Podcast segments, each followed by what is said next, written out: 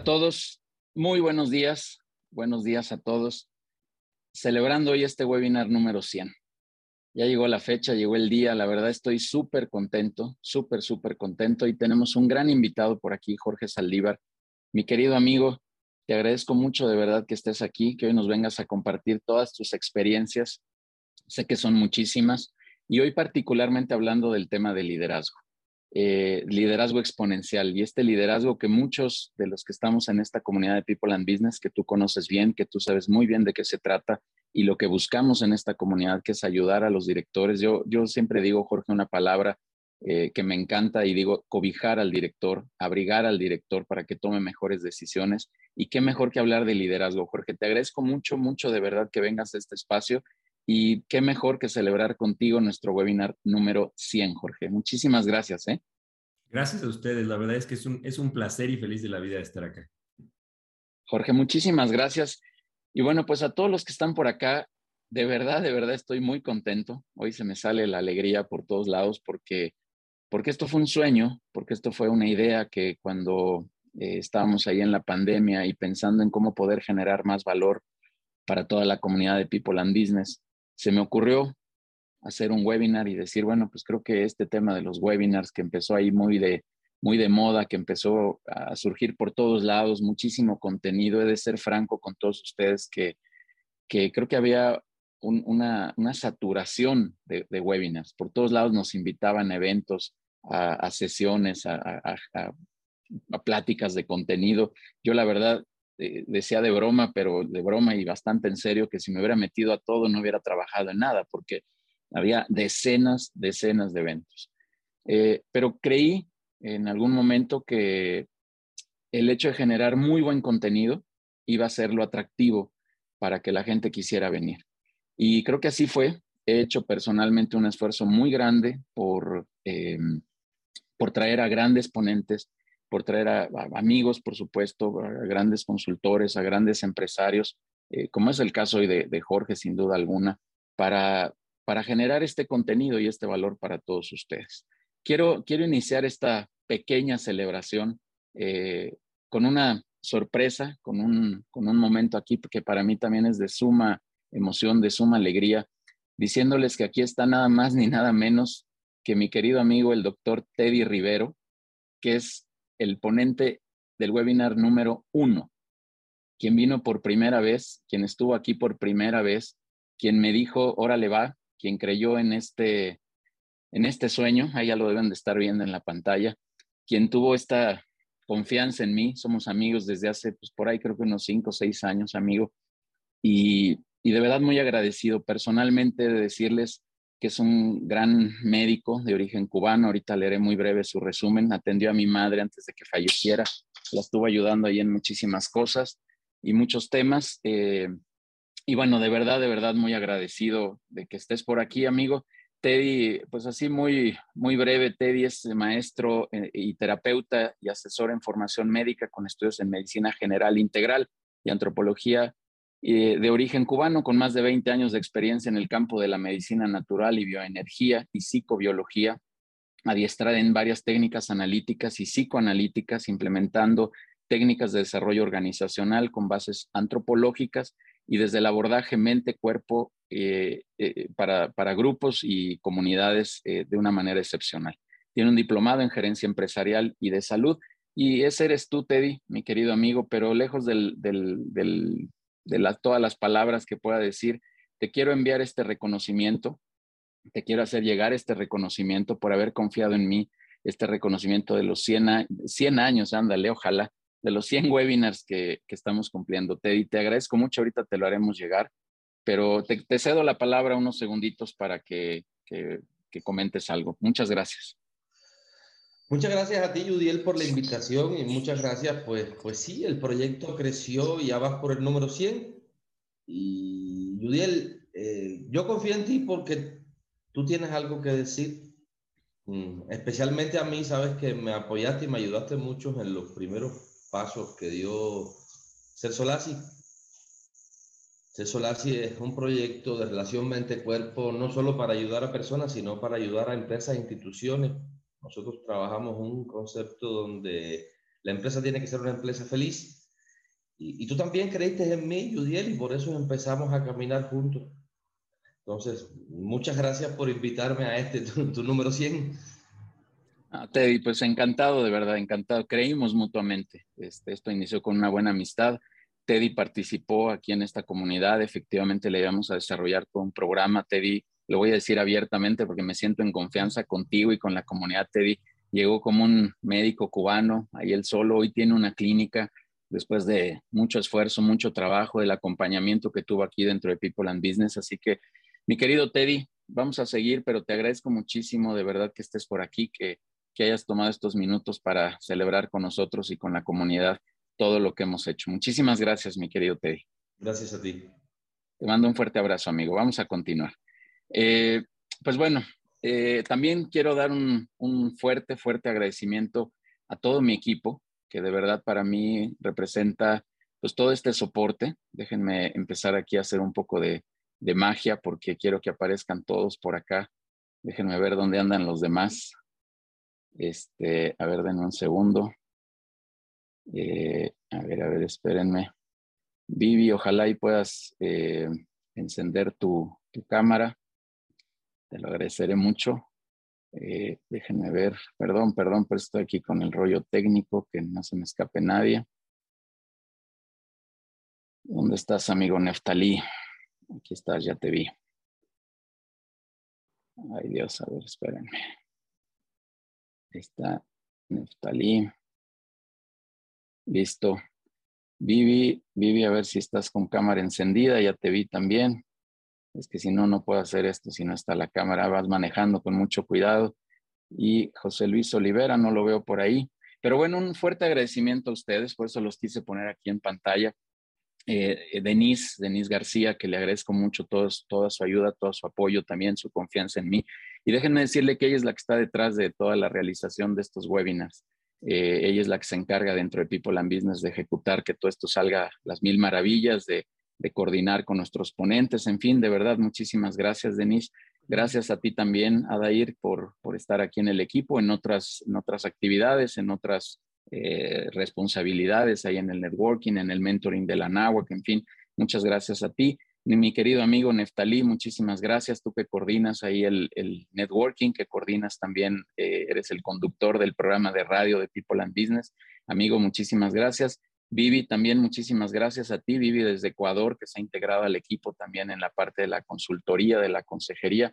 Muchísimas gracias a, ustedes por, confiar en mí, por confiar en este proyecto y por poder celebrar hoy en conjunto esto que estamos, eh, que estamos viviendo en este momento, estos 100 webinars. Denise, muy rápido, algunas palabras de volada. Sí, Judiel, buenos días a todos. Eh, pues estoy muy contenta, muy feliz. La verdad es que llegar a este número es, ha sido un gran reto, pero pues bueno, aquí estamos celebrando y muchísimas gracias a todos los que nos siguen y todos los madrugadores que siempre están acompañándonos en estos webinars. Y pues gracias también al equipo y a todos nuestros ponentes que han sido parte de esto. Gracias. Muchas gracias, Adair. Pues, eh, que les digo, felicidades, equipo. La verdad es que eh, siempre vamos de la mano y se agradece bastante eh, todos los viernes tener esta audiencia es, es, bien importante para nosotros y pues muchas felicidades y que sigan, que sigan los webinars. Gracias, Neftali. Gracias a todos, gracias a ti, Judiel, gracias a todos los que están aquí presentes y vamos a seguir conectando experiencias empresariales. Es un placer servirles. Gracias, mi querido amigo Vivi. Con cuidado, pero a ver si puedes hablar. Sí, sí puedo. Este, no, nada, agradecerles a toda la comunidad. yo creo que estos espacios y siempre estar creando nuevos espacios para, para compartir, siempre va a ir en pro de, del beneficio de todos, ¿no? Eh, de nuestro crecimiento, de nuestro desarrollo. Así que, no, feliz de, de pertenecer de, a este equipo que todos los días se, se esfuerza por, por brindar un buen servicio y y la verdad es que, que se vengan 200 y 300 más. Va. Felicidades. Muchas, gracias. Y ya llegó por aquí Pepe Olivera. Pepe, de voladísima. Muchas gracias. Gracias a ti, amigo. Es un honor, es un placer formar parte de este equipo. Felicitarlos a ustedes y a todos los directores, directivos, dueños de empresas que están por acá formándose, acompañándonos y, bueno, vámonos para adelante. Muchas gracias, Pepe. Y bueno, pues otra vez agradecerles a todos. La verdad, somos una comunidad de 82 empresas, más de 2.500 directores y la verdad me, llena de emoción que, que, estemos todos celebrando esto también. Quiero agradecerle a Mario Aguilar también su apoyo ahí en la parte técnica. Le quiero agradecer también a Diego Guerrero, mi hijo, que está ahí en la parte de la administración, también apoyándonos. A Dana Blas en la parte contable, que también nos ayuda con, con toda esta parte de la obligatoriedad que tenemos que estar cumpliendo. Y bueno, pues eh, creo que no hay más. Eh, vamos a, darle para adelante. Déjenme ahora volver a acomodar aquí la, la pantalla. Denme un segundito.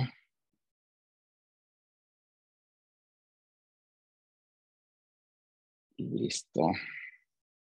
Listo, vamos a continuar. Pues eh, un agradecimiento a todos, a todos, de verdad, a todos los que están aquí, como dijo Denise, a todos estos empresarios madrugadores que, que siempre están por aquí. Eh, tienen una invitación abierta, ya no me voy a ir al detalle para ya arrancar aquí con Jorge, porque eso venimos a escuchar a Jorge, a escuchar este tema de, de liderazgo. Pero gracias a todos por, por, estar aquí presentes, por su compañía, por hacer este, esto posible, por lograr estos 100 webinars. Mi querido Jorge, vamos a arrancar, por favor, ahora sí, ya eh, la plática aquí contigo. Y déjame leer unas cuantas líneas eh, profesionales de tu vida profesional. Eh, Jorge, Jorge Saldívar es socio de transformación de negocios con casi 30 años de experiencia en negocios de retail, consumo y entretenimiento Jorge ha desarrollado una práctica sólida en business management y marketing con experiencia regional en México, Brasil, Chile, Colombia y Centroamérica. Creador de Retail Preneurship, metodología de innovación para retail, fundador de Retail Community, primera comunidad empresarial enfocada en retail en México, y tiene experiencia profesional, la verdad, padrísimo lo que, lo que has hecho, Jorge, como eh, Commercial and New Business VP en Blockbuster, Commercial VP Nintendo en Latam, eh, General Manager de Nintendo aquí en México y General Manager de Fox Home Entertainment. Él estudió Ingeniería Industrial por la Universidad Iberoamericana, un MBA en, en el ITAM y Design Thinking por el MIT, certificación de Pumpkin Plan e E-Commerce Activation. Jorge, de verdad estoy muy agradecido de que estés por aquí, de que estés eh, aquí compartiendo esta, esta comunidad. Y también he de decirles que llevamos muchos años de conocernos. Le prometí a Jorge que no iba a decir, porque son más de 30, yo creo, de, que nos conocemos. Luego les contaremos la anécdota si Jorge lo autoriza, donde nos conocimos. Pero Jorge, te agradezco mucho. Bienvenido a esta comunidad, este espacio, es tu casa. Y adelante, por favor, vamos a darle, vamos a apagar micrófonos y el chat está abierto como siempre para para todos ustedes. Muchas gracias, Jorge. Adelante. Buenísimo. Pues muchísimas gracias, Judy. La verdad es que eh, feliz de la vida de, estar aquí compartiendo con ustedes, eh, contagiado de tu emoción. Eh, los felicito mucho por estos 100 webinars y la verdad es que es un honor y un, y, un, gusto estar aquí con ustedes. Compartiendo, más que una conferencia, yo siempre digo que estos son intercambios de ideas, ¿no? Entonces, eh, en cualquier momento que alguien quiera hacer algún comentario, hay un par de momentos en donde les voy a pedir su intervención. Por favor, no duden en hacerlo. Eh, y entonces voy a comenzar eh, compartiendo mi pantalla.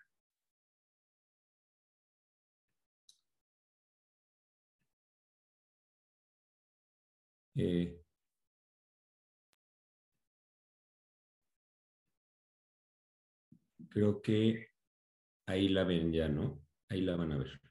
Está cargando, Jorge. Ponlo en modo presentación y listo.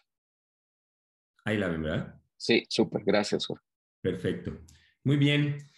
Eh, pues bueno, vamos a hablar un poco de este tema eh, que le, he denominado eh, desde hace tiempo liderazgo exponencial. y básicamente para empezar esta conferencia me gustaría empezar a hablar un poco de básquetbol eh, que tengo que reconocer que el básquetbol no necesariamente es mi deporte favorito, pero la verdad es que sí tengo que, pensar que hay momentos muy especiales en un partido de básquetbol, desde el reto que tiene los jugadores de anotar una canasta en muy pocos segundos, hasta ese momento tan especial eh, donde un jugador tira un tiro libre, como le llaman, en medio de toda la gente, con toda la atención sobre él y teniendo que desempeñarse en ese momento tan retante, ¿no?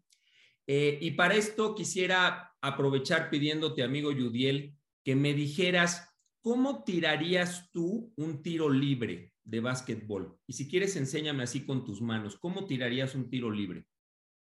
Pues a ver, voy a hacer mi mejor esfuerzo, mi querido Jorge. Sabes que soy futbolero y todo el mundo lo sabe, pero pues intentando desde atrás de la cabeza. Totalmente. Pues mira, tú tirarías un tiro libre como la mayor parte de los jugadores de la NBA lo hacen. Pero si quieren, déjenme eh, presentarles y platicarles de un jugador que se llama Rick Barry, que jugó en los años 70 y que le decían el mago de los tiros libres eh, porque su efectividad en este tipo de tiros era muy alta. Eh, y más allá de platicarles, me gustaría enseñarles un video de cómo tiraba Rick Barry los tiros libres.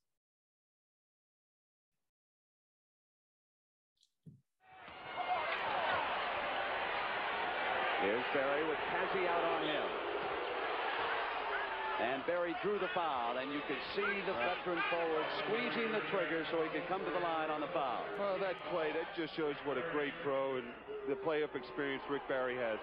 He realized Kazi had his hand reached in, reaching, was reaching in there and just went up for the shot and created the foul. And he doesn't miss many foul shots.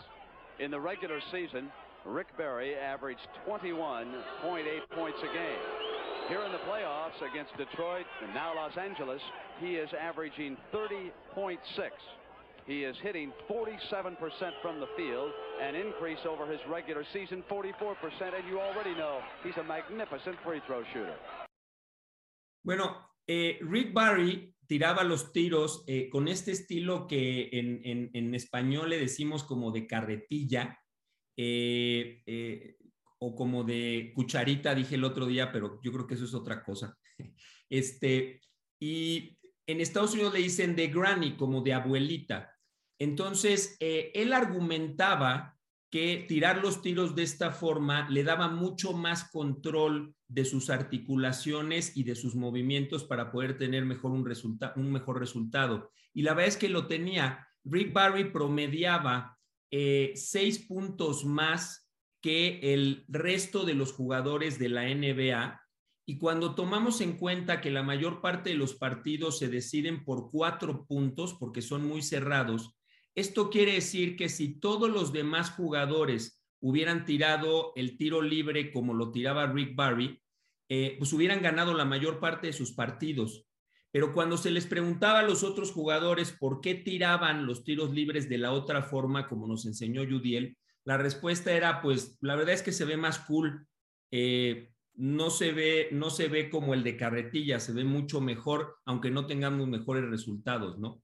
Entonces, ¿qué, ¿qué, tiene que ver todo esto con el tema del liderazgo? Pues básicamente que en el tema del liderazgo llevamos décadas escuchando mucha información y teniendo mucho, eh, mucha documentación a nuestro alcance que no necesariamente escuchamos y aplicamos ya sabemos que hay mejores formas de aplicar nuestro liderazgo y hemos leído y aprendido mucho, pero a la hora de practicarlo nos sigue costando trabajo aplicarlo en las organizaciones, ¿no? Entonces, muchas veces como en los tiros libres, tenemos la información de cómo hacer las cosas mejor, pero nos sigue costando trabajo y yo creo que eso al final acaba siendo un reto, ¿no? Entonces, bueno, eh, ¿qué vamos a tratar de hacer en la plática de hoy? Probablemente durante los siguientes 35, 40 minutos, Primero, y no vamos a hablar mucho de esto, tratar de reafirmar que estamos viviendo una época diferente, especialmente después de la pandemia, lo que yo le llamo la época exponencial contra la era lineal donde la mayor parte de nosotros nos entrenamos. Segundo, vamos a analizar pensamientos de ciertos líderes exponenciales, no necesariamente los que siempre oímos, sino un poquito diferentes, eh, que nos proponen ciertos pensamientos con respecto al liderazgo para poder proponerles un set de siete, ocho cualidades que debería de tener o pensamos que debería de tener el líder exponencial en esta época. Y bueno, al final la idea de esto es que nos inspiremos un poco y nos retemos nosotros mismos para poder potenciar nuestro liderazgo, ¿sale? Eh, la parte de la época exponencial, yo creo que no hay que eh, resaltar mucho esto, pero la pandemia nos enseñó que hay maneras diferentes de hacer las cosas y la verdad es que no es algo nuevo. Yo creo que lo que sucedió en la pandemia simplemente nos develó y nos confirmó lo que ya venía pasando desde antes. Eh, los medios digitales, el Internet, el e-commerce, maneras más fáciles de hacer lo que antes hacíamos, están confirmadas y yo creo que no van a parar más, ¿no? Entonces, hoy nuestra vida ha cambiado radicalmente eh, y yo creo que si comparamos lo que era la era lineal con lo que es ahora la era exponencial, podemos eh, confirmarlo rápidamente. ¿Qué era la era lineal donde a mí me tocó entrenarme eh, para los negocios? Pues la información era analógica, la evolución de los negocios era más lineal, la competencia era entre las grandes compañías, las compañías duraban mucho tiempo y tenían un tiempo de vida muy largo, los targets a los que apuntábamos eran mucho más definidos y cerrados. En los noventas, cuando me empezó, me tocó empezar a trabajar en Procter, pues todo se trataba de tener un producto superior y anunciarlo en televisión nacional, en el canal 2, en el Chavo del 8. Eh, eso era lo que teníamos que hacer, era mucho más sencillo y ahora no lo es tanto. Los negocios se, se desarrollaban mucho más linealmente y bueno, las empresas se transmitían por generaciones y generaciones porque el ritmo de los negocios era mucho más moderado. La verdad es que ahora en la era exponencial, eh, pues la información todos sabemos es más digital, las empresas crecen más rápido, la competencia es abierta, literalmente un par de chavos en un garage, garage pueden competir con una gran corporación. La vida de las empresas se ha reducido. Hoy no podemos contar con que nuestras empresas se van a transmitir por generaciones si no evolucionamos y pivoteamos constantemente. Eh, la generación de consumidores a la que apuntamos, eh, eh, me gusta llamarle la generación CX, basada en un video que vamos a ver posteriormente, pero ya no es tan fácil de llegarles. El, target está pulverizado, los usos y hábitos no son tan claros de identificar y tenemos un reto mucho más grande en poder llegar a ellos. el desarrollo de la tecnología es mucho más rápido. No se ubica en la ley de Moore que nos habla de que la tecnología cada año duplica su potencia y reduce a la mitad su costo, lo cual hace que se genere más tecnología más rápido, que genera más tecnología y que convierte este tema en algo exponencial, ¿no? Entonces, todo avanza mucho más aceleradamente. Las empresas son mucho mejores y mucho más rápidas. Y bueno, al final vivimos en esta aceleración y nueva normalidad ahora de la pandemia que nos exige que nos convirtamos en organizaciones muchísimo más ágiles y con un liderazgo mucho más fuerte, ¿no? Entonces, simplemente para resaltar el punto de la diferencia de época que estamos viviendo. Eh, y aquí me gustaría compartirles eh, cuáles son algunos de, estos pensadores de los cuales vamos a tomar algunas ideas eh, en esta plática. Simon Sinek, que seguramente muchos han oído, un gran pensador acerca del liderazgo. Al Rees, eh, que escribe mucho eh, de metodologías Lean para optimizar los negocios. Jeff Winner, que fue el creador de LinkedIn y, actual este, eh, presidente del board. Luis Pérez Breva es el director de innovación del MIT y tiene pensamientos muy interesantes acerca del fracaso que los vamos a ver. Reed Hastings, que a pesar de haber trabajado 12 años en Blockbuster, soy un fan del, creador y CEO actual de Netflix. Eh, que hoy tiene grandes retos, pero que también tiene una cultura organizacional fabulosa. Eh, Mike McAllowitz, que también soy su fan, eh, que escribió un libro que se llama The Pumpkin Plan y varios otros de emprendimiento que les recomiendo mucho, que básicamente se dedica a escribir mucho de optimización comercial o metodologías de optimización comercial, que vamos a hablar un poco de esto. Clayton Christensen, me gusta mucho ponerlo acá porque él escribió hace 30 años un tratado eh, que se llama The Innovators eh, Dilemma, eh, que se publicó en el Harvard Business Review, que a pesar de que ya pasaron 30 años, uno lee lo que escribió hace 30 años y la verdad es que no es muy diferente de lo que todos los demás piensan, ¿no? Entonces, es interesante cómo en el tiempo ha trascendido lo que pensaba. Y Salim Ismail es uno de los creadores de del eh, Google University y escribió un libro eh, en conjunto que se llama Exponential Organizations, que también tiene eh, pensamientos muy importantes acerca del liderazgo. Entonces, básicamente esta plática en lo que se basa es en conjuntar muchos de los pensamientos de esta gente para poder proponer un set de cualidades en el cual podamos empujar nuestro liderazgo en esta nueva época. Y aquí me gustaría proponerles un, pensamiento que es, y aquí me gustaría preguntarle a, los que están escuchándonos, ¿hay alguien casado en la audiencia que me pudiera ayudar?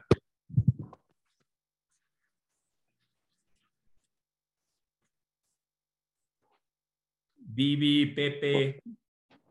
Por acá ya, ya Jonathan en el chat también dice que él. A ver, Jonathan, este, no sé si puedes abrir tu micrófono. Jonathan, me gustaría preguntarte, este, buenos días. Hola, ¿cómo estás? ¿Cuántos años de casado llevas? Pues ya vamos para 15 años. Para 15 años, buenísimo. Sí. ¿Y me podrías decir el día exacto en el cual comenzaste a amar a tu esposa? Buena pregunta.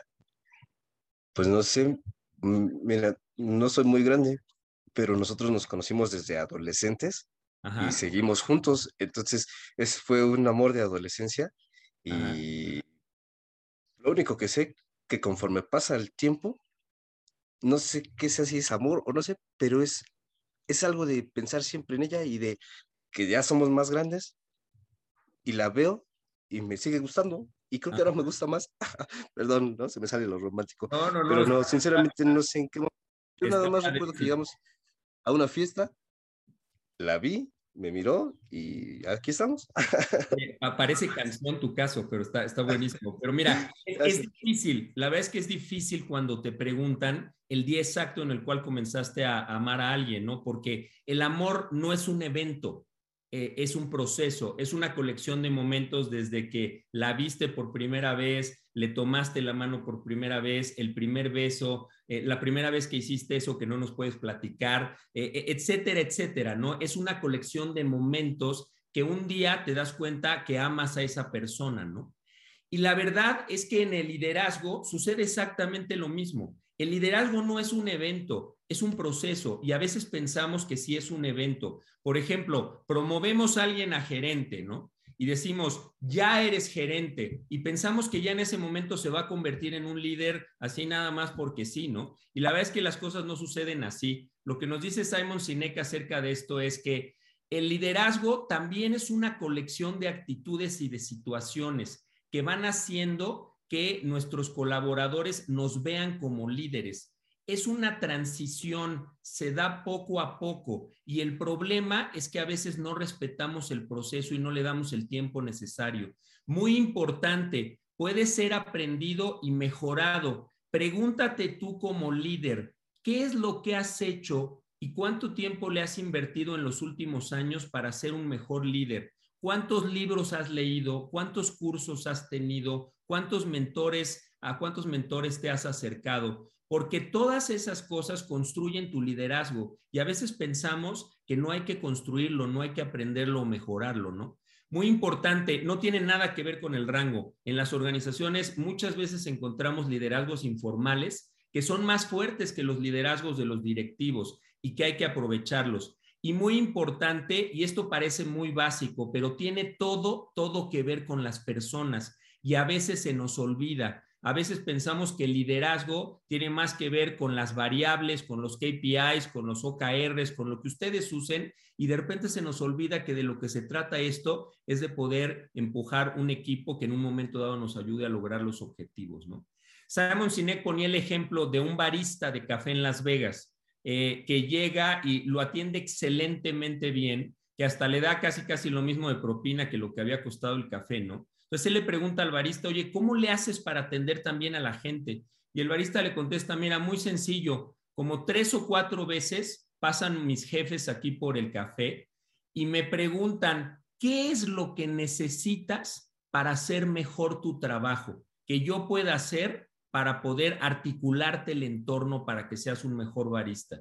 Y él lo comparaba con otro barista eh, o, con, con, su mismo trabajo de barista en otro hotel de Las Vegas, en donde él decía, en ese otro hotel pasaba lo mismo, pasaban mis jefes tres o cuatro veces al día, pero paseaban a arrearme, a preguntarme por qué no había vendido tanto, a decirme que por qué estaba sucio el café, etcétera, etcétera, ¿no? Entonces, he ahí la diferencia de la intervención que podemos tener con nuestra gente para poder articularles el entorno y vamos a estar hablando mucho de esto en los siguientes charts. Eh, aquí quisiera también eh, preguntarles algo y, quien quiera intervenir, por favor, este, háganlo. Si yo suelto esta pelota, ¿qué va a pasar? Se cae. Se va a caer, ¿no? Si la vuelvo a soltar, ¿qué va a pasar? Se vuelve a caer. Se vuelve a caer. Si la suelto 500 veces, ¿qué va a pasar? Se va a caer igual, ¿no? 500 veces se va a caer. Tal cual, porque es una ley física, ¿no? Por ejemplo, si yo planto semillas de manzana, ¿qué va a salir después de echarle agua y cuidarla?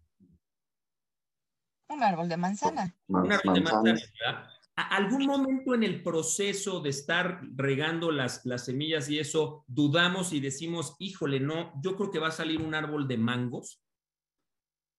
No, porque son semillas, son semillas de manzana, ¿no? Son leyes de la, la naturaleza y físicas que no dudamos de ellas, ¿no?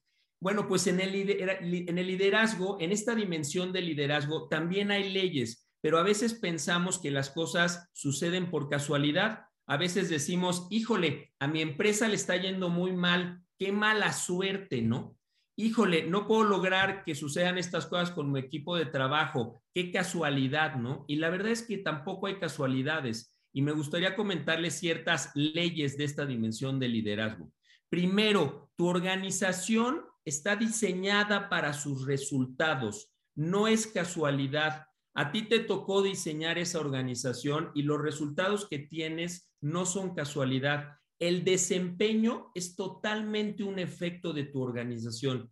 Y muy importante, tus líderes son un espejo de tu liderazgo. A veces nos quejamos del desempeño de nuestros colaboradores. Y lo que yo les recomendaría y lo que nos dice también algunos de estos pensadores es, cuando veas a tus líderes, Ve un espejo porque es exactamente un reflejo del liderazgo que tú estás aplicando. Entonces, más bien hay que ver qué puedes hacer tú diferente para que ellos se desempeñen mejor en un momento dado. Y por otro lado, como ya lo comentamos, tu liderazgo es el resultado de tu desarrollo. Si no trabajas en él, si no le dedicas tiempo, si no le dedicas recursos, va a ser muy difícil que seas un mejor líder. Esto de que el, el líder nace la verdad es que cada vez lo creo menos. Yo creo que el 90% de nosotros tenemos la capacidad de ser líderes sólidos. Eh, el problema es que no lo desarrollamos, no le dedicamos el tiempo. Y muy importante, y esto lo dijo Clayton Christensen hace 30 años, el liderazgo es acerca del bus, no solo de los pasajeros. A veces nos preocupamos demasiado de cómo contratamos a la gente, de los perfiles, del reclutamiento. Y yo cada vez creo que cualquier candidato medianamente alineado con el perfil que necesitamos para una posición puede funcionar, pero a veces como organización y como líderes no nos encargamos de articularles el entorno para que tengan éxito. A veces las organizaciones escupen el liderazgo y no los dejan desarrollarse, ¿no? Entonces, muy importante, hay leyes en esta dimensión del liderazgo y no podemos pensar que las cosas suceden por casualidad. Y bueno, eh, después de esta introducción, me gustaría comenzar a platicarles de esta colección de cualidades eh, de los líderes exponenciales. Eh, y primeramente, me gustaría preguntarles, ¿hay alguien que haya visto la película de Frankenstein original de 1931? Probablemente. No, visto. y, por ahí ah, había un comentario, perdón. Sí, Raúl nos dijo que él la vio. Ah, tú la viste. Bueno, eh, si la recuerdas, y, la verdad es que probablemente muchos no la hayan visto, pero seguramente todos recuerdan el concepto de Frankenstein, ¿no? En donde el doctor Frankenstein, pues, se pone a juntar pedazos de cadáveres, eh, los junta, eh, hace un monstruo, el monstruo toma vida y comienza a destruir el pueblo, ¿no? Entonces, él lo que decide es tomar al monstruo, meter en un cuarto, eh, decirle a su asistente que le ponga eh, junto con él candado por afuera, él se va a meter con el monstruo al cuarto y le pide a su asistente que por ninguna razón deje salir al monstruo o le quite el candado al cuarto. El problema es que el asistente no le hace caso, le quita el candado, se sale el monstruo y destruye el pueblo, ¿no? Entonces, ¿qué es lo que pasa? Las organizaciones y los negocios son monstruos o son como monstruos que se acaban comiendo nuestros recursos. Entonces, no sé si les suena conocida la historia de que de repente en nuestro estado de resultados hasta arriba tenemos un nivel decente de ventas, pero algo pasa a través del estado de resultados que el monstruo se acaba comiendo los recursos y hasta abajo no nos queda nada, ¿no? O casi nada, o a veces hasta perdemos dinero, ¿no? Entonces, ¿qué es lo que pasa? Nosotros tuvimos la responsabilidad de juntar las piezas del monstruo y ahora nos toca domarlo. Nosotros creamos nuestros negocios y construimos nuestra organización de la forma que está diseñada. Y ahora nos toca ponerle candado en términos de liderazgo que tenemos que ejercer en la organización. Pero muy importante y una recomendación que siempre hacemos a nuestros clientes, eh, define tu reto. ¿Cuál es tu problema antes de empezar a actuar? ¿Tienes un problema de ventas realmente? Porque nueve de cada diez empresas se acercan a empresas como nosotros para querer vender más, pero de repente te das cuenta que ya tienen un nivel decente de ventas y posteriormente te das cuenta que lo que tienen que hacer tal vez es ser más rentables o a veces ya venden y ya son medianamente rentables, pero los procesos y el orden no necesariamente donde están y se vuelven locos operando el negocio. Entonces, primero que nada, para ponerle candado al monstruo, pregúntate dónde está tu problema. ¿Es de ventas, de rentabilidad, de orden, de procesos o de lo que fuera?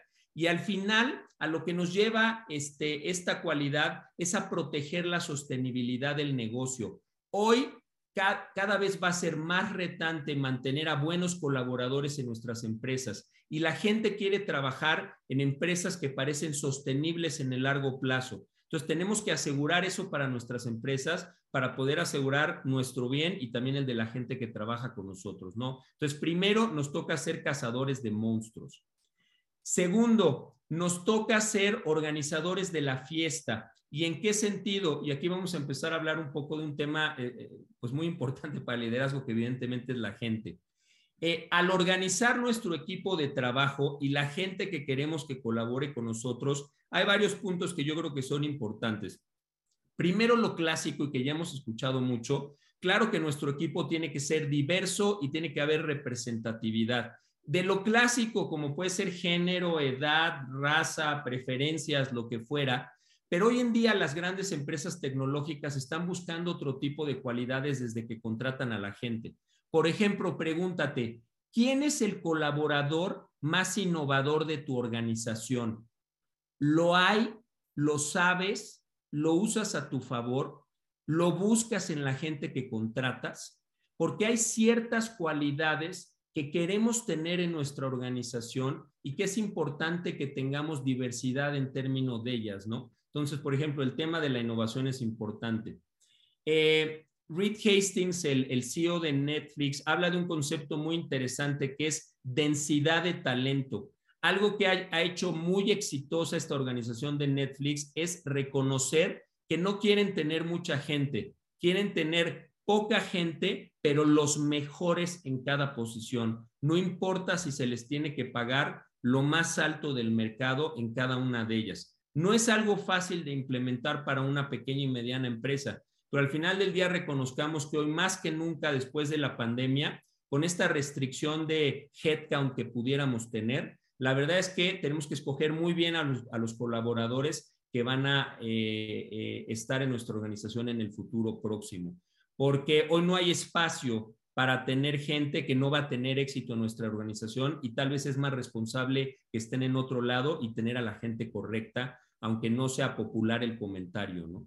Tercero, eh, algo que dice también Netflix es, tenemos que tener la posibilidad de traer gente a nuestro equipo que sea capaz de dar, ellos le llaman en inglés candid feedback, que es que tengan la posibilidad de dar feedback abierto eh, y directo para que haya transparencia organizacional. En Netflix, cualquier persona de cualquier nivel, de cualquier área, le puede dar feedback al CEO de algo que piense que no está funcionando. Y a veces nos lo tomamos personal en las organizaciones, ¿no? Entonces, para poder crecer y ejercer un liderazgo capaz, sinceramente tenemos que ser abiertos en la manera en la que damos retroalimentación.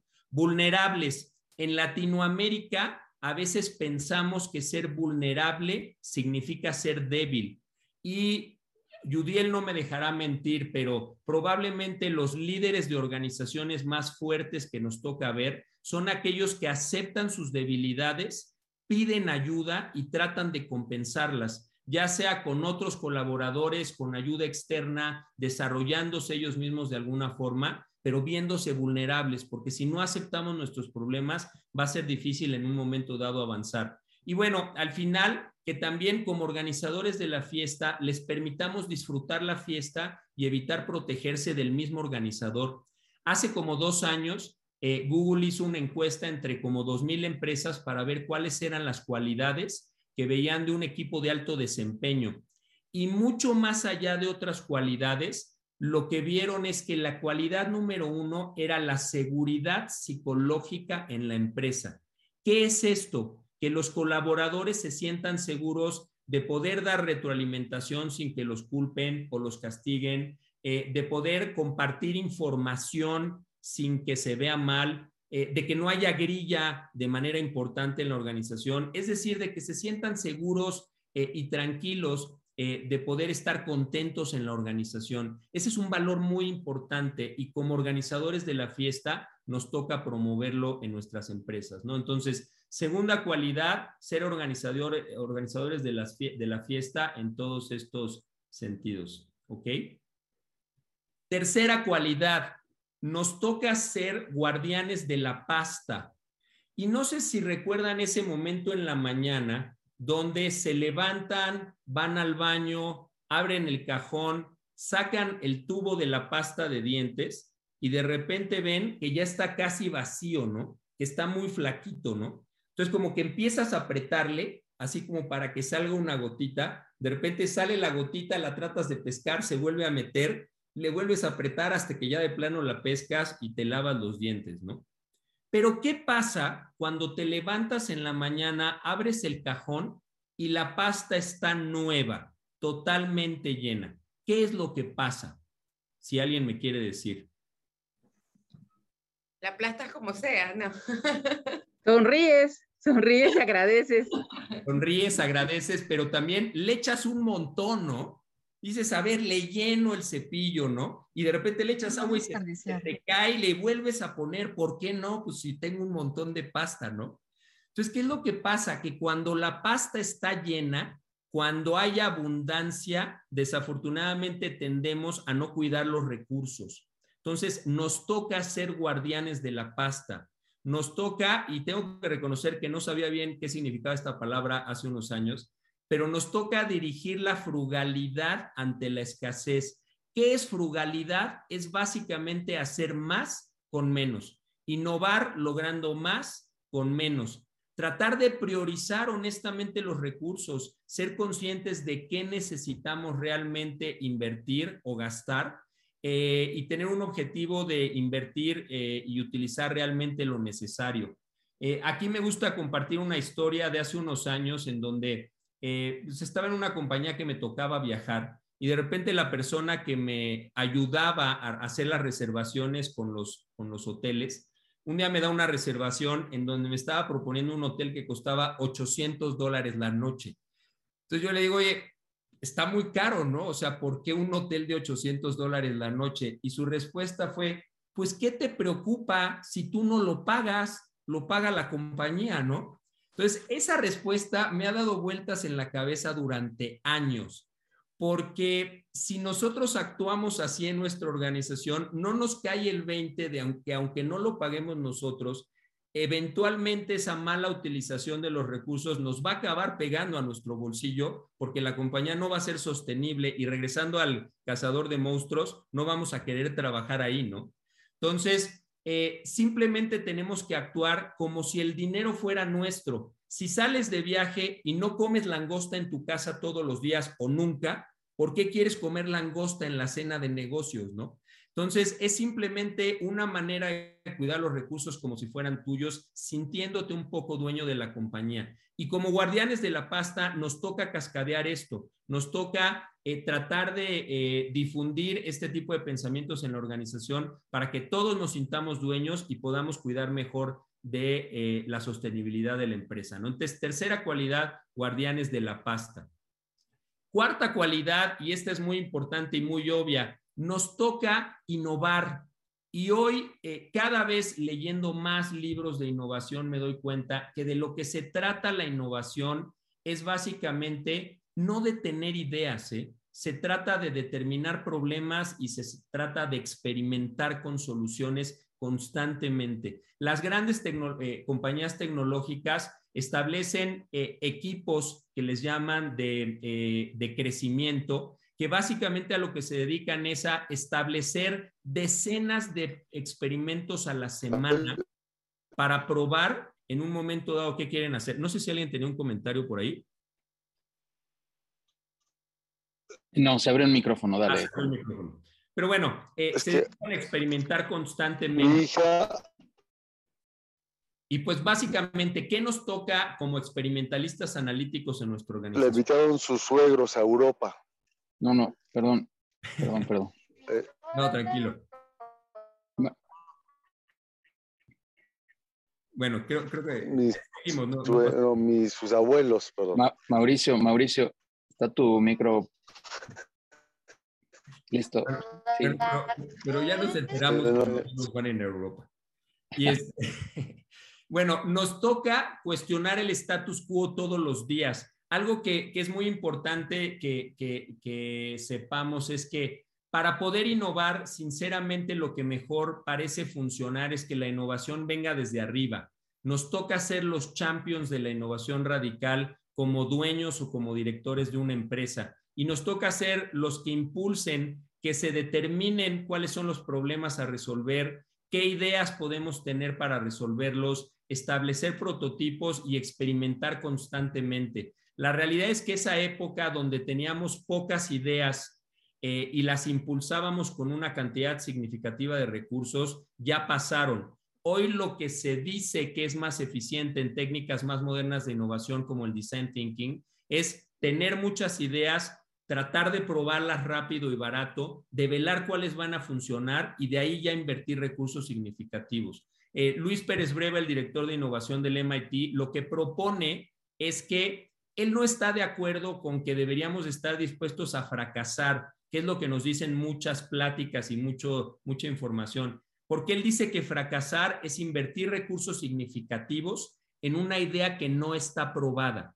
Entonces él dice, lo que tenemos que hacer es tener muchas ideas, determinar cómo probarlas rápido y barato, develarlas que sí funcionen y ahí ya invertir recursos para aprovechar mejor los mismos, ¿no? Y él le llama esto equivocación productiva. Entonces tenemos que dar permiso eh, a nuestras organizaciones de equivocarse, pero productivamente y establecer un proceso de innovación constante que nos permita probar y experimentar con diferentes cosas para generar atajos para el crecimiento de las nuestras, ¿no? Entonces, al final sí nos toca ser los experimentalistas de las organizaciones como siguiente cualidad.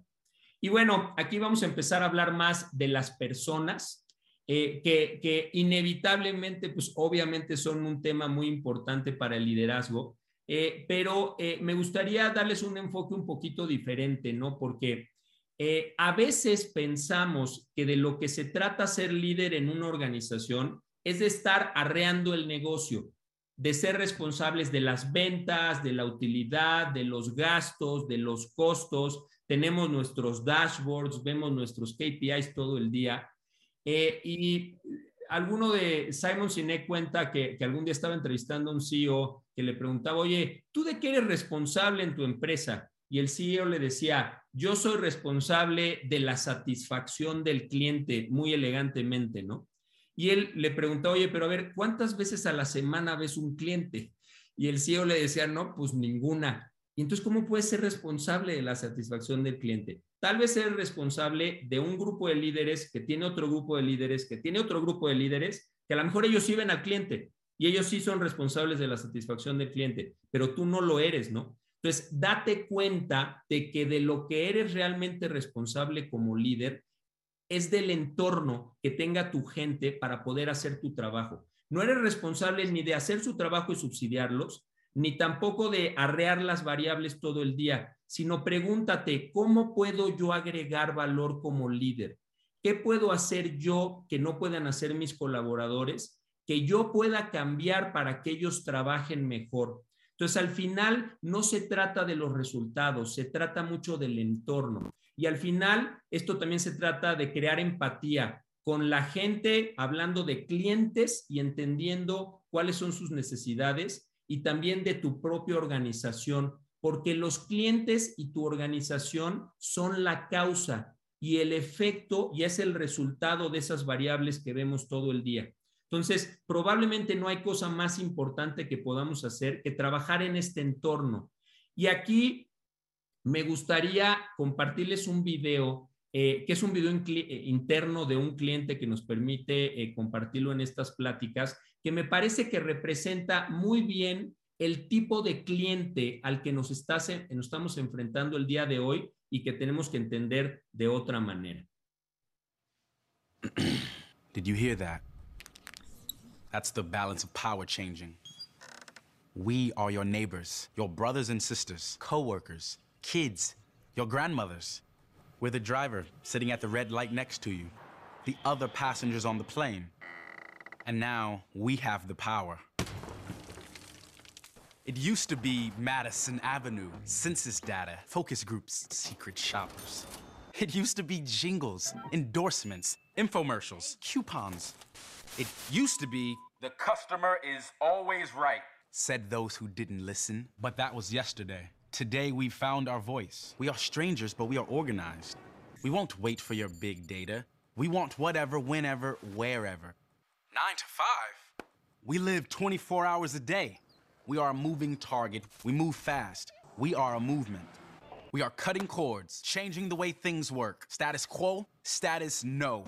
We brought down the taxi industry, but we are not the enemy. We are your opportunity. We are growing, getting better at getting better. We are your path to success, if you can keep up with us. We'll be on the winning team because we'll pick the winners. We are not millennials. We are families with more Facebook followers than you. We are not baby boomers. We are grandmothers who order Christmas gifts from a touchscreen. Gen X. Gen Y?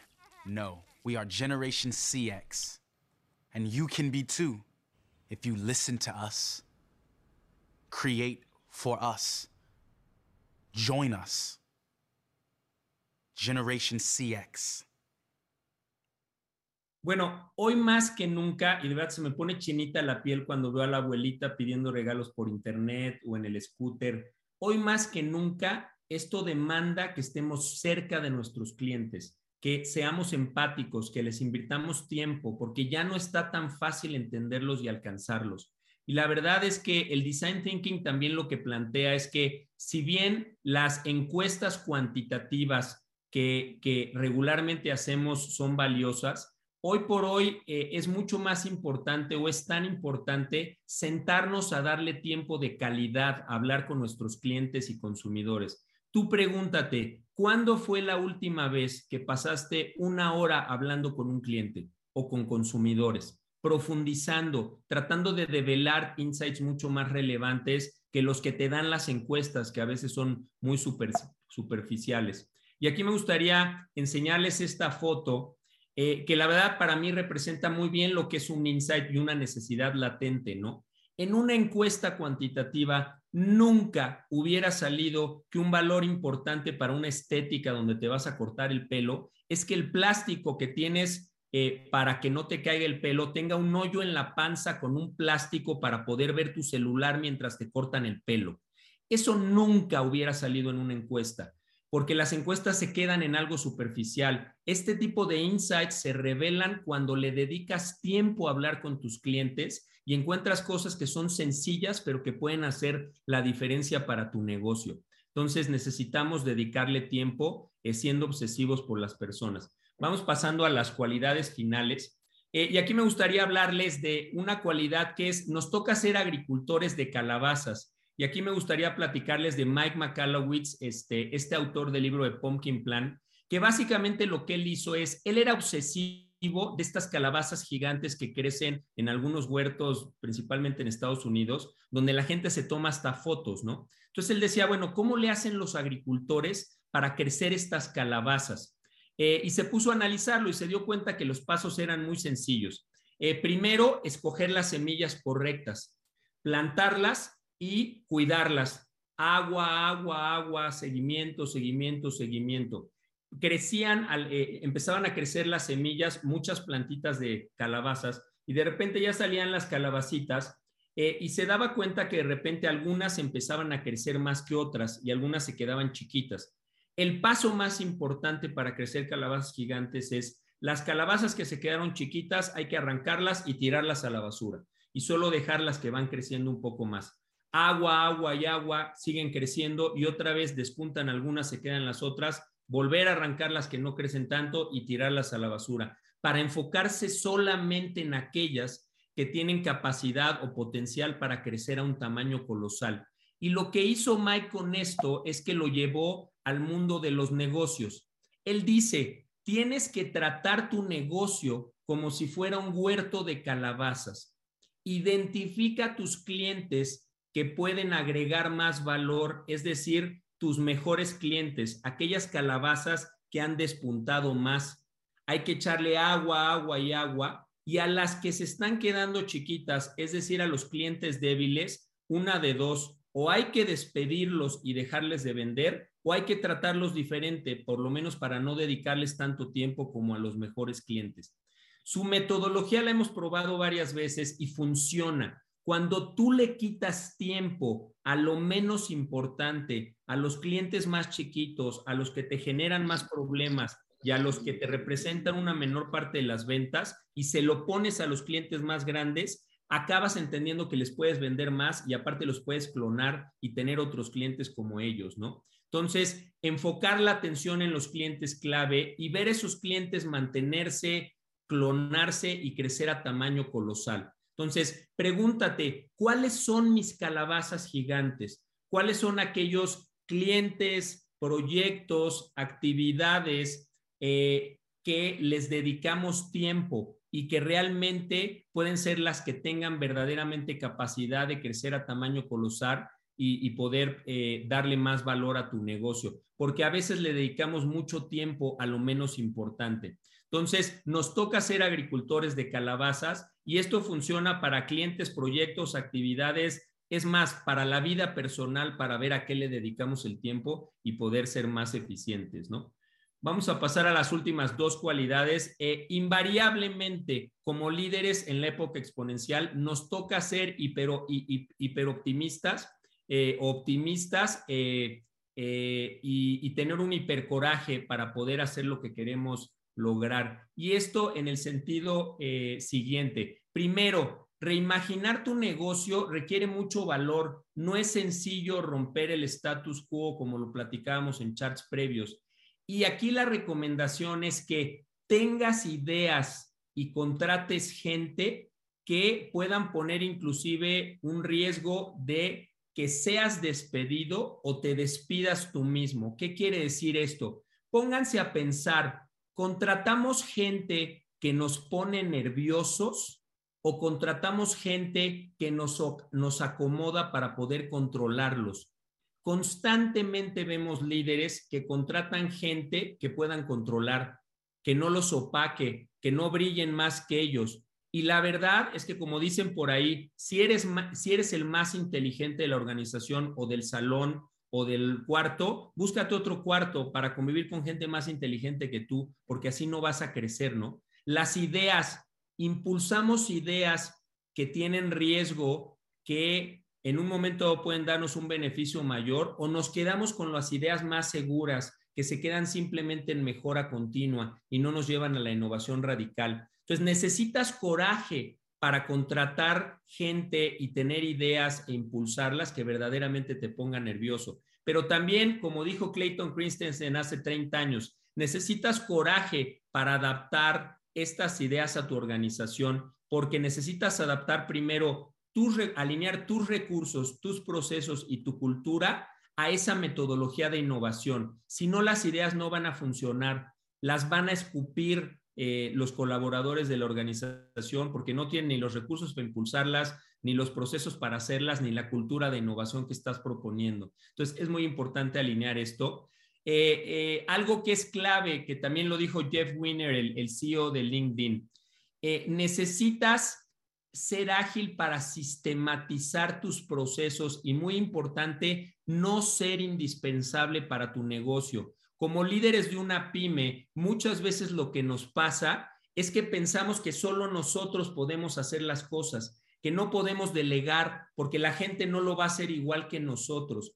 Y si no, si no nos quitamos esa idea de ser indispensables, nunca vamos a poder crecer o dedicarle tiempo a otras cosas. Y Jeff Winner dice algo muy curioso que es, eh, tal vez la mayor parte de nosotros hemos viajado en un avión.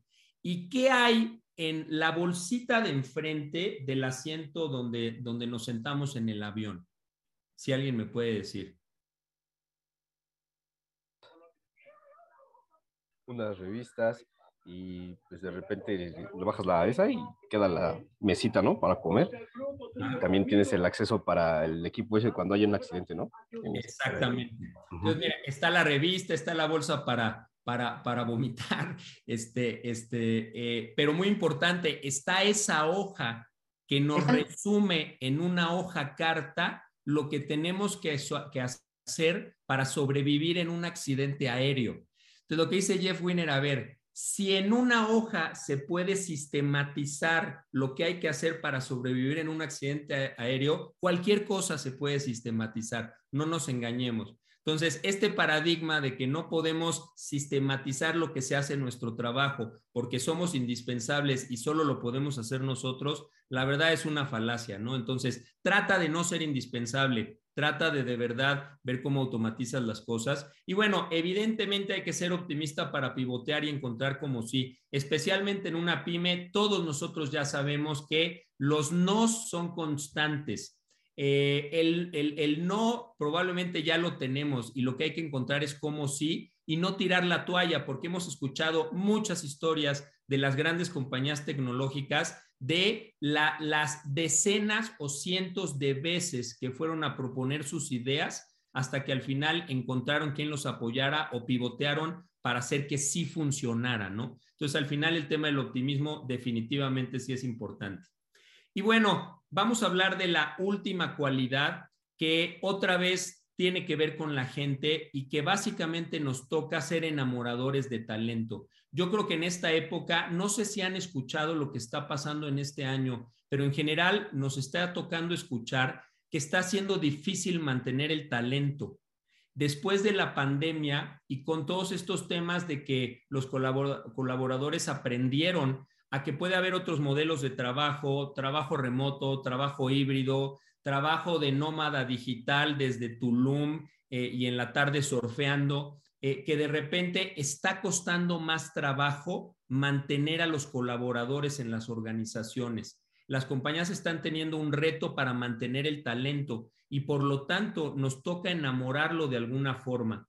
Yo creo que como directores de empresa más que directores de la compañía, yo creo que somos directores de facilitación y articulación del entorno. Otra vez, si tu tiempo lo estás dedicando a arrear a tu gente, a supervisar, a subsidiar lo que ellos hacen, a hacer tu trabajo, no estás agregando valor. Pregúntate, si no hago nada de eso, ¿qué es lo que podría hacer para que ellos trabajen mejor? Y te aseguro que tu organización va a funcionar mejor.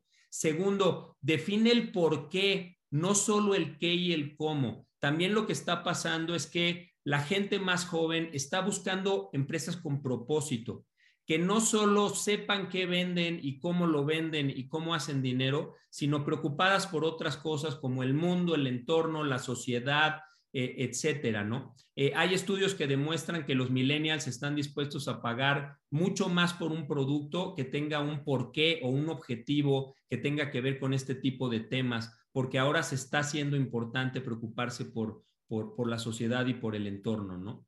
Eh, analiza tu organigrama, ve si sigues teniendo el organigrama de los 70s que tiene muchos escalones, ¿no? Muchos niveles ya no hay espacio para que el jefe tenga otro jefe y el otro jefe. Lo que necesitamos son organizaciones horizontales, ágiles, eh, eh, que no sean gordas, que no tengan mucha grasa y que se puedan mover rápidamente.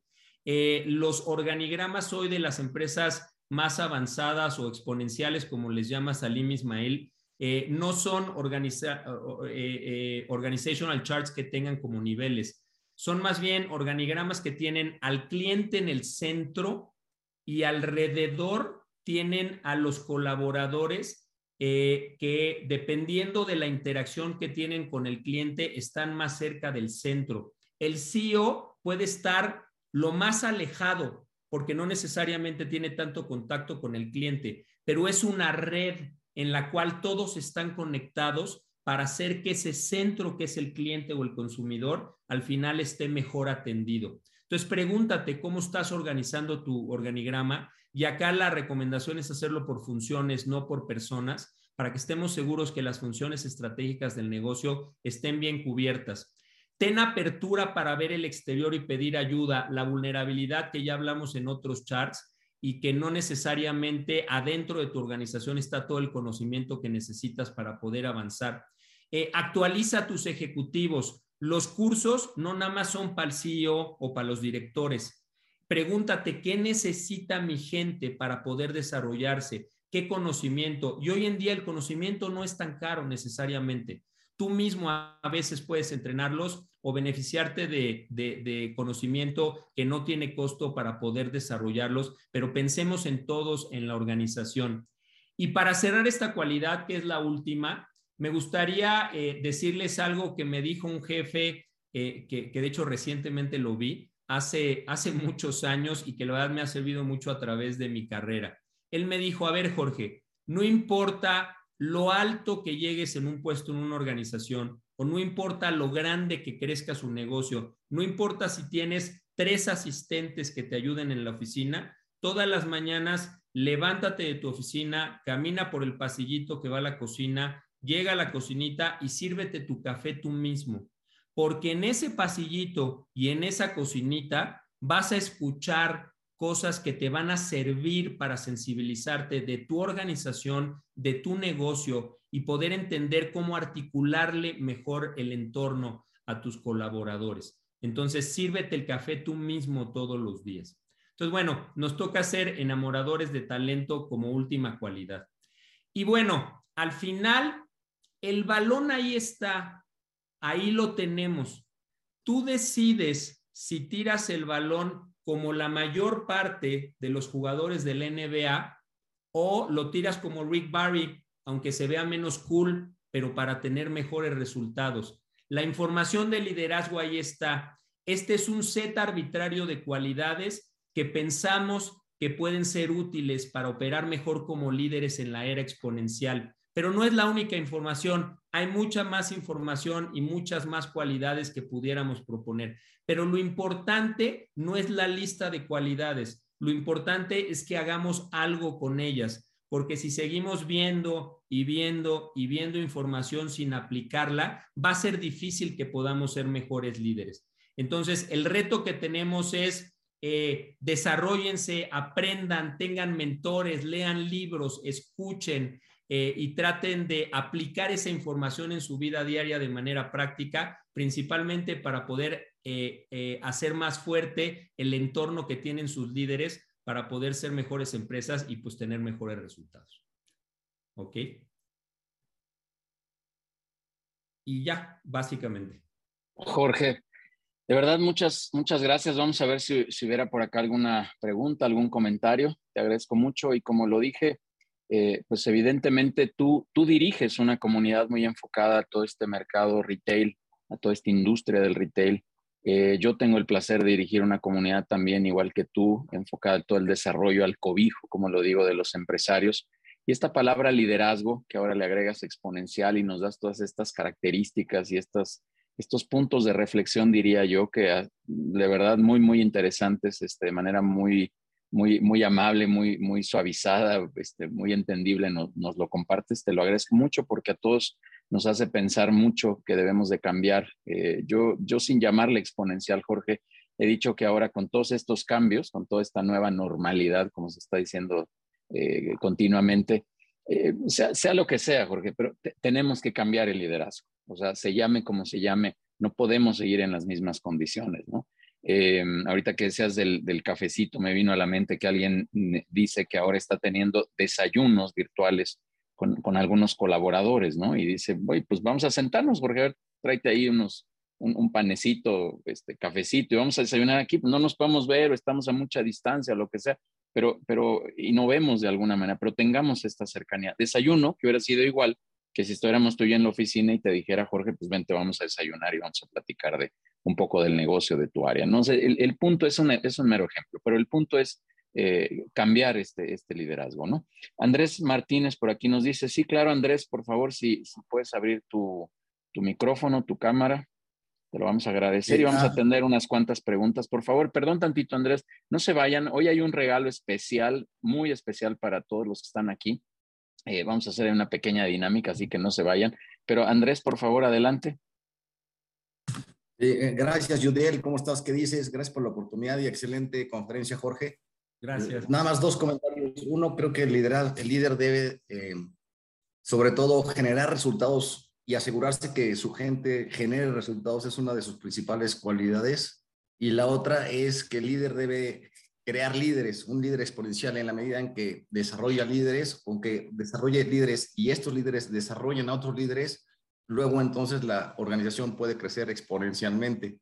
A ver si estás de acuerdo, Jorge. Y la pregunta específica que te hago es, de todo esto que nos comentaste, ¿cuál sería así la clave, el elemento más importante en tu opinión, para que se desarrolle el liderazgo exponencial? Sí, a ver, coincido contigo totalmente. A ver, tampoco nos podemos olvidar de los resultados. Como dijimos, los resultados acaban siendo un efecto, pero, pero a veces eh, en nuestra agenda de, liderazgo en una organización, no necesariamente la gente está en primer lugar. Eh, lo decimos, pero a veces en el día a día no necesariamente lo aplicamos. Si me preguntas de todo esto que platicamos, yo personalmente, ¿qué pienso que es lo más importante? Eh, yo creo que este concepto de que como líderes realmente somos directores de articulación del entorno. Yo creo que si nos preguntamos, ¿dónde agrego valor yo? ¿Qué puedo hacer que mis colaboradores no hagan, o sea, o no pueden hacer porque simplemente no, tienen, no, no lo tienen al alcance, que les ayude a desempeñarse mejor? y concentrarme en eso.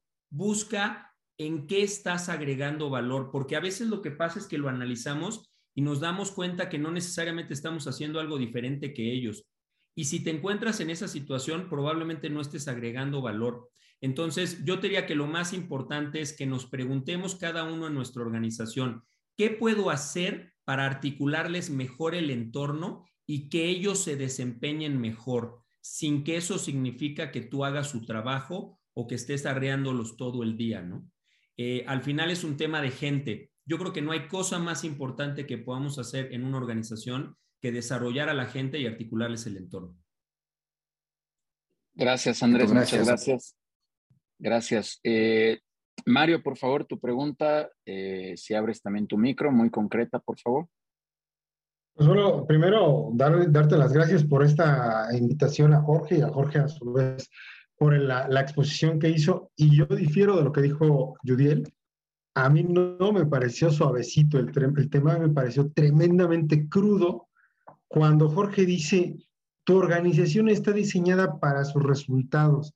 Yo no sé si, si ese fue un tiro así del balón directo a la cabeza de los que dirigimos empresas o este es un, toque de realidad, como decimos algunos panelistas, pero este es una verdad contundente.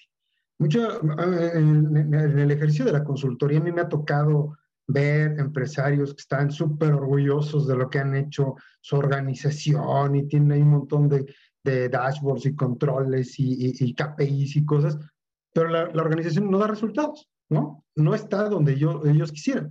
Creo que esta es una verdad contundente. El otro, el otro concepto con el que me quedo, que también me quedó así como un campanazo dando la vuelta en la cabeza, es esta parte donde mencionas que el liderazgo es una transición, es una dinámica, ¿no? Ponías el paralelismo de la eh, relación amorosa y que no te das cuenta en qué momento, pues ya estás ahí bien este, enamorado, ¿no? Este, de tu esposa o tu esposo, y yo creo que, que esta es la parte también que se nos olvida. y lo vemos de manera muy contundente, ya que Yudiel es fanático del fútbol, le hace mucho sentido que, que, esto hace mucho los equipos de fútbol, o sea, cambian el, el, el, entrenador y creen que por arte de magia al otro día el equipo ya tiene que estar en, en los primeros eh, lugares, ¿no? Creo que el liderazgo es influencia, pero sobre todo el liderazgo es un proceso. A mí no, no soy tan fan del fútbol, soy más fan del fútbol americano y, y ahí eh, para que haya un resultado se esperan cuatro años de ese, de ese entrenador. Eso quiere decir que, que, que están más conscientes de este proceso y de que efectivamente la organización está diseñada para sus resultados. Muchísimas gracias, me pareció una conferencia muy, muy interesante, sencilla, muy directa y muy reveladora. Muchísimas gracias y enhorabuena, Judiel, muchísimas gracias. Gracias, amigo, muchas gracias. ¿Quieres comentar algo, Jorge? Eh, no, a ver, totalmente de acuerdo, ¿no? Este, eh, al final pensamos que todo se va a dar eh, espontánea, como con generación espontánea, ¿no? a mí me sorprende también, como dices, en, el tema de, de, asesoría de empresas, cómo te toca ver empresarios que que ustedes saben, es muy difícil el primer momento en el cual te decides a contratar talento de otro nivel. Y cuando le dices a un, a un dueño de una pyme, oye, pues tienes que pagar tantas, no sé, decenas de miles de pesos de sueldo al mes por un gerente de ventas, eh, lo primero que hacen, digo, y esto es real, ¿eh? O sea, es, muchas veces dicen, a ver, eh, no sé, este, tantos miles por 12, no, pues ya no me voy a poder comprar mi BMW del año, entonces no, yo creo que no necesitamos un gerente de ventas. O, lo contratan y ya que lo contratan, a los dos meses ya quieren que sea su sucesor, ¿no? Y a los tres meses dicen, no puede ser, no funciona, eh, no hace nada. A ver, espérate, lleva tres meses, ¿no? O sea, digo, en mi experiencia, y eso es algo que les comparto, cada vez estoy más convencido que alguien que toma una nueva posición directiva no le toma menos de entre 12 a 15 meses desempeñarse en su óptimo nivel. Eh, entonces, a los tres meses, créanme, no va a pasar nada. Necesitan respetar el proceso. Ahí es donde toma dimensión lo que mencionaste también, de que debemos ser vulnerables. O sea, entender la parte de decir, necesito de tal porque es este, yo esto no lo sé, ¿no? Ese, ese yo no lo sé es la magia para que embonen las partes que hacen falta. Y rápidamente, ese es el problema de los del que tenemos las, las personas que ya estamos en el quinto piso con las nuevas generaciones. Gracias, Mario. Muchas gracias. Vamos a atender dos preguntas más, la de Leticia y Jonathan. Por cuestiones de tiempo, tenemos ahí una pequeña dinámica, así que repito, no se vayan. Por favor, Leticia, si eres tan gentil de abrir tu micrófono. Muchísimas gracias. Primero que nada, felicitarte y darte las gracias por todos estos webinars recibe muchísimo para nosotros, para nuestras empresas y. Felicidades, enhorabuena y que sigan muchas, muchas más. Gracias. Jorge Saldívar, muchísimas gracias. Estuve muy atenta escuchando punto por punto de todo lo que comentaste en esta conferencia. Todos los puntos los fui analizando de acuerdo a, este, a mi, este, ¿sí, me escuchan? Sí, sí, sí. sí. está, no, apagué la cámara para que se fluyera mejor el audio, Leticia. Dale, por favor. Ah, ok. Entonces fui analizando punto por punto, adaptándolo a mi negocio. Hay uno que me brinca mucho un punto y es em, comentario y al mismo tiempo es pregunta. Con esto de, la pandemia eh, y antes de la pandemia, nos acostumbramos más a trabajar a través de redes sociales. Nosotros somos una agencia de viajes yo estoy acostumbrada a recibir al cliente, eh, ¿qué siéntese? Tómese un cafecito, eh, ¿qué destino quiere? Eh, ¿Cuáles son las necesidades de su viaje? La plática, verlo a los ojos, ver el presupuesto, eso es maravilloso. Pero bueno, esto nos ha ido evolucionando. ¿Qué pasa con nosotros después de la pandemia?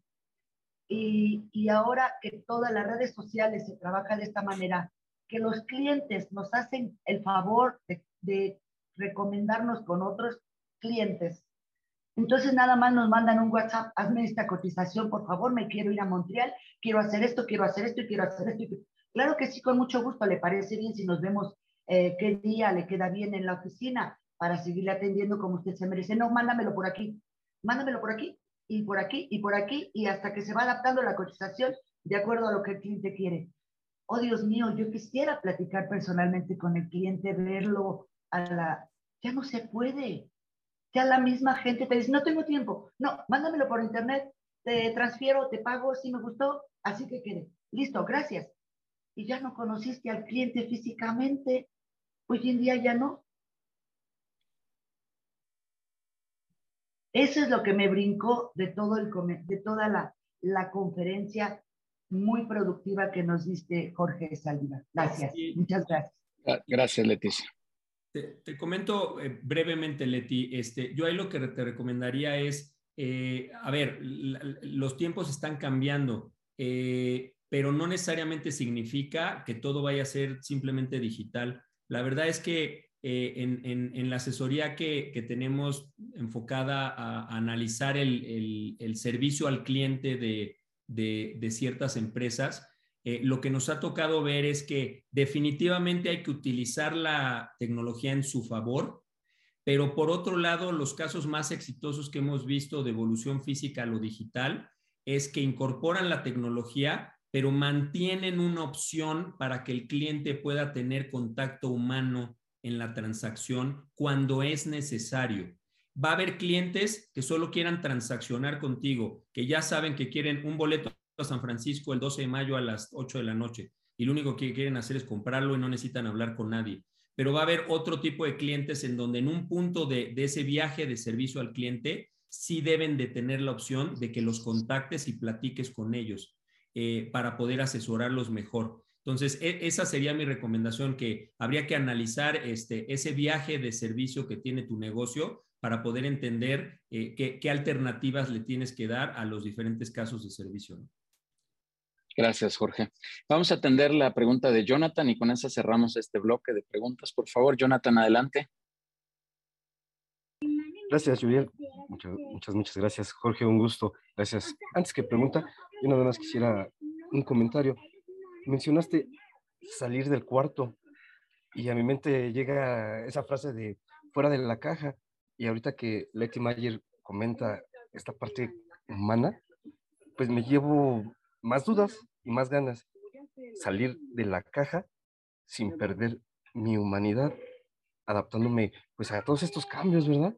Y pues bueno, gracias nuevamente Jorge, Judiel, Neftalí, como siempre. Gracias. Totalmente. Gracias. ¿Algún comentario, Jorge?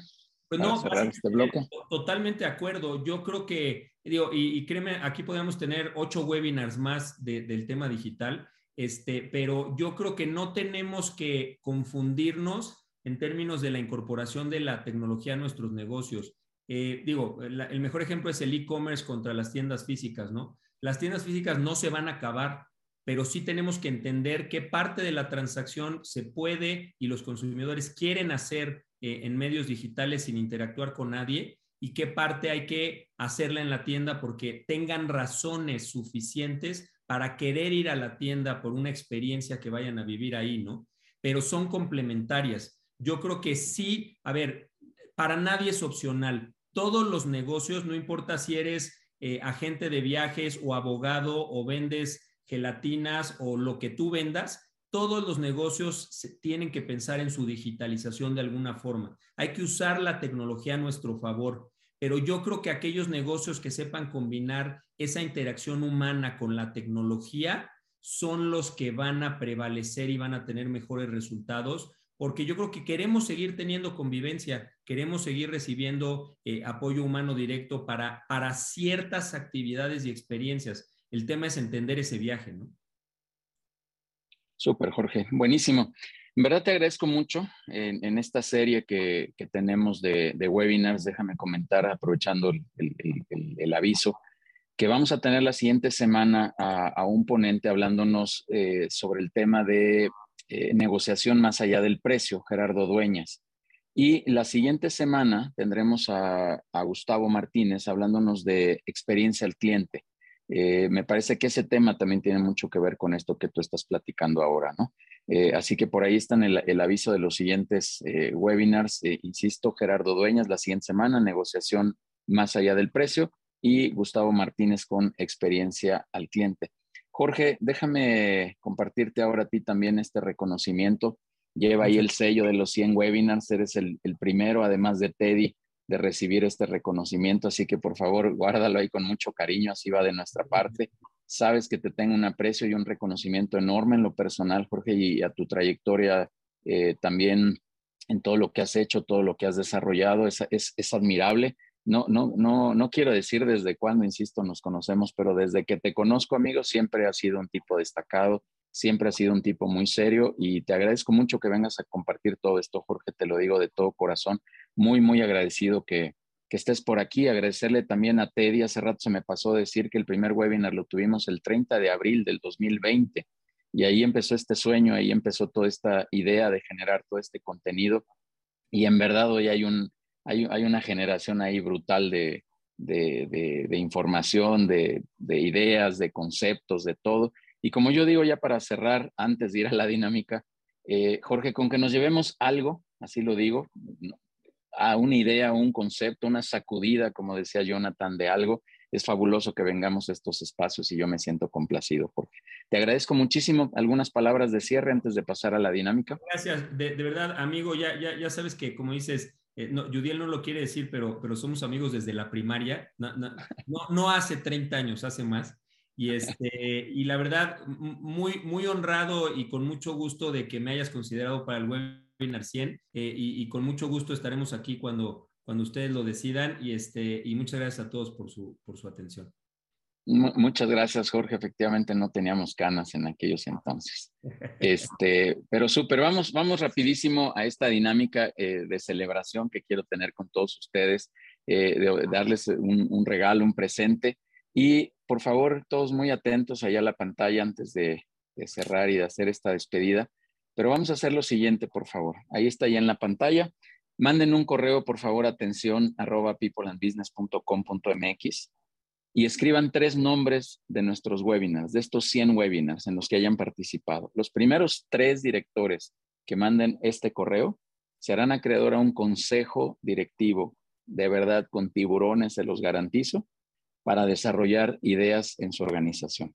Sea para ti como empresario, para, para ti como organización, como ustedes lo decidan. Los tres primeros, ahí dejo unos segunditos, los tres primeros que manden tres nombres, va a ser una especie de trivia para que no esté así tan sencillito, pero y que demuestren que han estado aquí en, en los webinars. Algunos les he dicho de broma, pero no tan de broma, que han estado aquí en noventa y tantos de estos 100 webinars. Este, les agradezco, llevan ahí casi la asistencia sin falla. Así que por favor escriban ahí a este, a, este correo, repito, atención, arroba eh, peopleandbusiness.com.mx. Déjenme que aparezca mi cursor por acá para cerrar. Listo.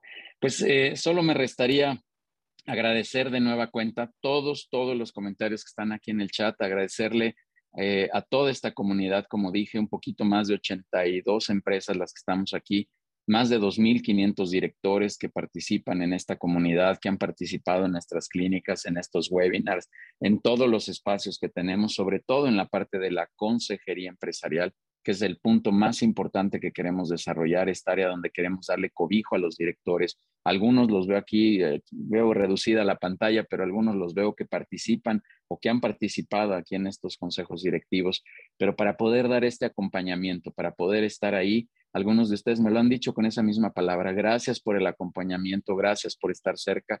Y eso es lo que queremos hacer, ayudarles a que tengan este contenido, a que tengan entrenamientos, a que tengan consejeros y a que se puedan desarrollar de, de mucho mejor manera. Le vuelvo a agradecer, eh, por favor, al equipo, a, mi equipo, que también hace posible que todo esto suceda, a Denise, a Dair, a Vivi, a José Luis, a Neftalí, a Diego, a Mario, a Dana y a su equipo por todo, todo lo que hacen para que este proyecto sea posible. Y cierro diciéndoles también que le quiero agradecer a mi familia, la que tengo en el cielo, la que tengo aquí en la tierra, por creer en mí, por impulsarme, por motivarme, por echarme para adelante para seguir construyendo. Me encanta ser comunidad, me encanta ser equipo, me encanta compartir, me encanta compartir lo que yo sé, me encanta compartir todo lo que he aprendido a lo largo de, de mi vida empresarial eh, hice varios años vida corporativa igual que Jorge.